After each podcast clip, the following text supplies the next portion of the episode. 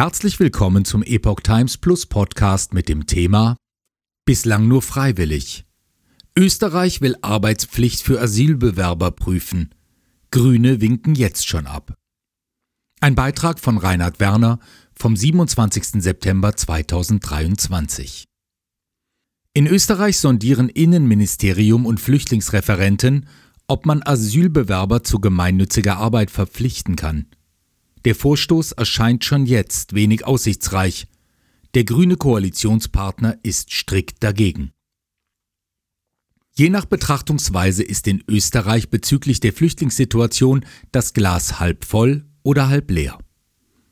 Die Zahl der Asylanträge im Nachbarland war im August mit 6.598 die bislang höchste des laufenden Jahres. Im Vergleich zum Vorjahresmonat repräsentiert dieser Wert jedoch ein Minus um nicht weniger als 53 Prozent. Insgesamt ist die Zahl der Asylanträge in den ersten acht Monaten des Jahres um 40 Prozent zurückgegangen. Mit 35.449 Ansuchen ist die Zahl jedoch fast dreimal so hoch wie im Vor-Corona-Jahr 2019. Die regierende ÖVP will ein Jahr vor der Nationalratswahl jedenfalls Durchsetzungsfähigkeit zeigen, weshalb ihr Innenminister Gerhard Karner eine Arbeitspflicht für Asylbewerber prüfen will. Was bekommen Asylbewerber in Österreich? Wie der Münchner Merkur berichtet, will der Minister zusammen mit den Flüchtlingsreferenten der Bundesländer eine entsprechende Initiative prüfen. Asylsuchende sollen demnach in Österreich während des laufenden Asylverfahrens zu gemeinnützigen Tätigkeiten verpflichtet werden können. Bei Ablehnung des Arbeitsauftrags soll eine Kürzung oder Streichung der Grundversorgung möglich sein, die der Deckung des täglichen Bedarfs dient. Wie hoch diese ist, hängt von der Unterbringung ab. Bei Vollversorgung in Asylbewerberunterkünften erhält der Quartiergeber pro Person einen Tagessatz von 19 Euro. Diese sind für Unterkunft und Verpflegung berechnet. Der Asylbewerber selbst erhält ein monatliches Taschengeld von 40 Euro. Abweichende Tagessätze gelten bei Teil- und Vollselbstversorgung oder bei selbstorganisiertem Wohnraum. Auch hier teilt sich die Grundversorgung in Verpflegungsgeld, Tagessätze für die Unterkunft und ein Taschengeld von nicht mehr als 40 Euro auf. Dazu besteht Anspruch auf Sachleistungen wie Grundnahrungsmittel oder Hygieneartikel. Außerdem gibt es Unterstützung für Schulbesuch oder Deutschkurse. Befürworter der Arbeitspflicht sehen Beitrag zur Integration. Bis zum positiven Abschluss ihres Asylverfahrens sind die Schutzsuchenden vom regulären Arbeitsmarkt ausgeschlossen.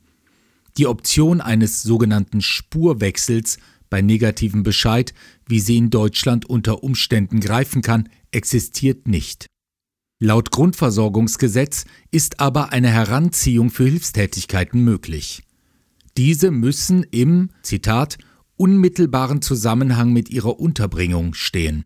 Zudem ist freiwillige gemeinnützige Arbeit für eine öffentlich-rechtliche Gebietskörperschaft möglich, also Bund, Land oder Gemeinde. Die maximale Entlohnung dafür beträgt 110 Euro.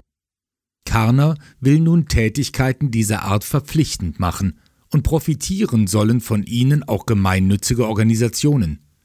Oberösterreichs Flüchtlingsreferent Wolfgang Hartmannsdorfer sieht darin einen potenziellen Beitrag zur Integration. Zitat Die Menschen haben auch eine Verpflichtung dem Land gegenüber, das sie aufnimmt. Wien hält Arbeitspflicht für rechtlich nicht haltbar.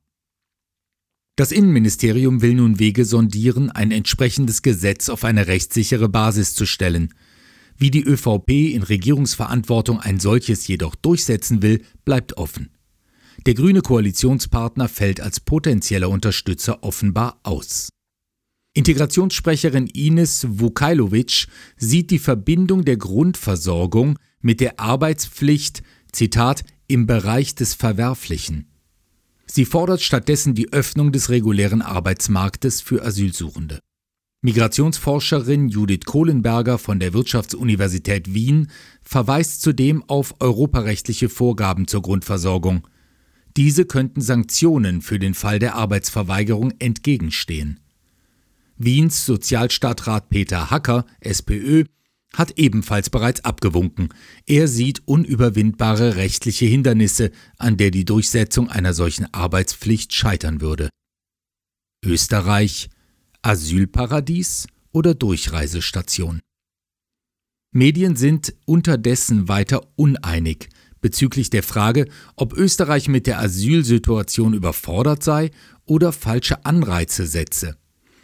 Der Express verweist auf 109.800 Asylanträge im Vorjahr, was auf die Bevölkerungszahl gerechnet Europarekord sei.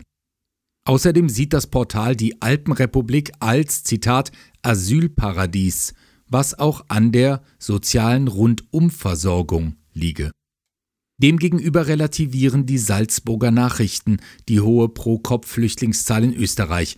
Sie verweisen auf allein 22.000 Asylverfahren in diesem Jahr, die weder zu einem positiven noch zu einem negativen Bescheid geführt hätten. Dies spreche dafür, dass viele Flüchtlinge zwar in Österreich einen Asylantrag abgegeben hätten, bald darauf jedoch in ihre eigentlichen Zielländer weitergereist wären. Allerdings könnten von dort einige wieder zurückgekommen sein, legen Berichte nahe. Zudem gäbe es eine günstige Entwicklung im Bereich der ukrainischen Kriegsflüchtlinge. Viele von diesen seien aus der Grundversorgung herausgelangt. Anfang September befanden sich etwa 79.600 Personen in dieser, davon 55 Prozent Ukrainer. Zu Beginn des Jahres seien es noch etwa 93.000 gewesen.